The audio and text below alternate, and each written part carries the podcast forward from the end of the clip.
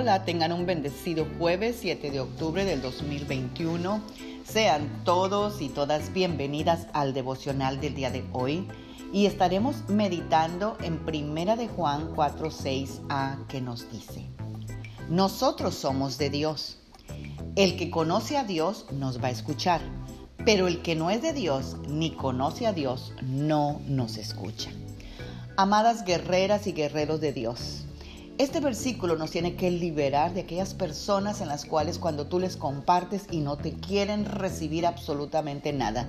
Y de esa manera tú te podrás dar cuenta que ni ama a Dios ni conoce a Dios. Así que no te tienes por qué ofender. La palabra aquí nos lo dice perfectamente, que tú vas a discernir quién es y quién no es de Dios. Quien conoce la palabra de Dios puede darse cuenta inmediatamente cuando alguien te está hablando algo que suena raro, suena extraño, algo que no te checa en tu espíritu. Y la Biblia nos da muchas directrices sobre lo que procede o no procede de Dios. Y ahí es donde tú y yo, unidos con el Espíritu de Dios, podemos discernir si lo que estamos escuchando o no procede de Dios. Toda persona que no tiene la palabra de Dios implantada en su espíritu y alma se arriesga a obedecer cualquier voz. Toda voz que no está de acuerdo con la palabra de Dios puede inducirnos a errar, a pecar y a desviarnos del camino de Dios.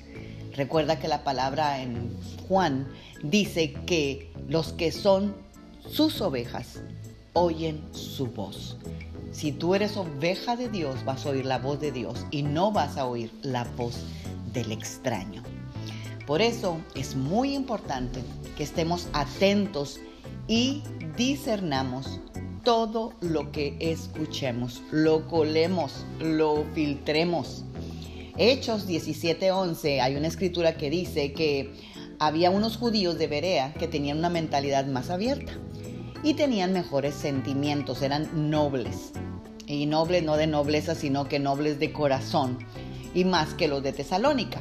Y ellos escuchaban con mucho entusiasmo, con mucho deseo, con mucho gusto todo lo que Pablo les estaba enseñando. Pero, dice la palabra, que día tras día ellos examinaban las escrituras para ver si Pablo y Silas enseñaban la verdad o algo que procedía de la palabra de Dios.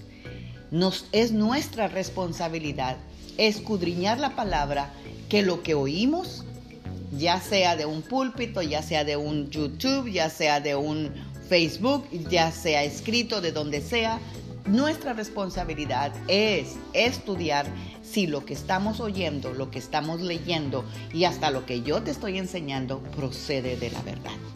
Solo vamos a poder discernir el espíritu del engaño si conocemos al espíritu de verdad. Y para eso tenemos que estudiar, estudiar la palabra de Dios. Porque no existen medias verdades, ni medias mentiras blancas. Si tienes duda de algo, si algo no te checa en tu espíritu, si algo te quita la paz, a tu consulta la palabra de Dios, porque tú y yo somos responsables delante de Dios de todo aquello que oímos. La palabra es luz, dice la Biblia, y es lámpara a nuestros pies y lumbrera a nuestros caminos. Jamás te va a conducir a la oscuridad.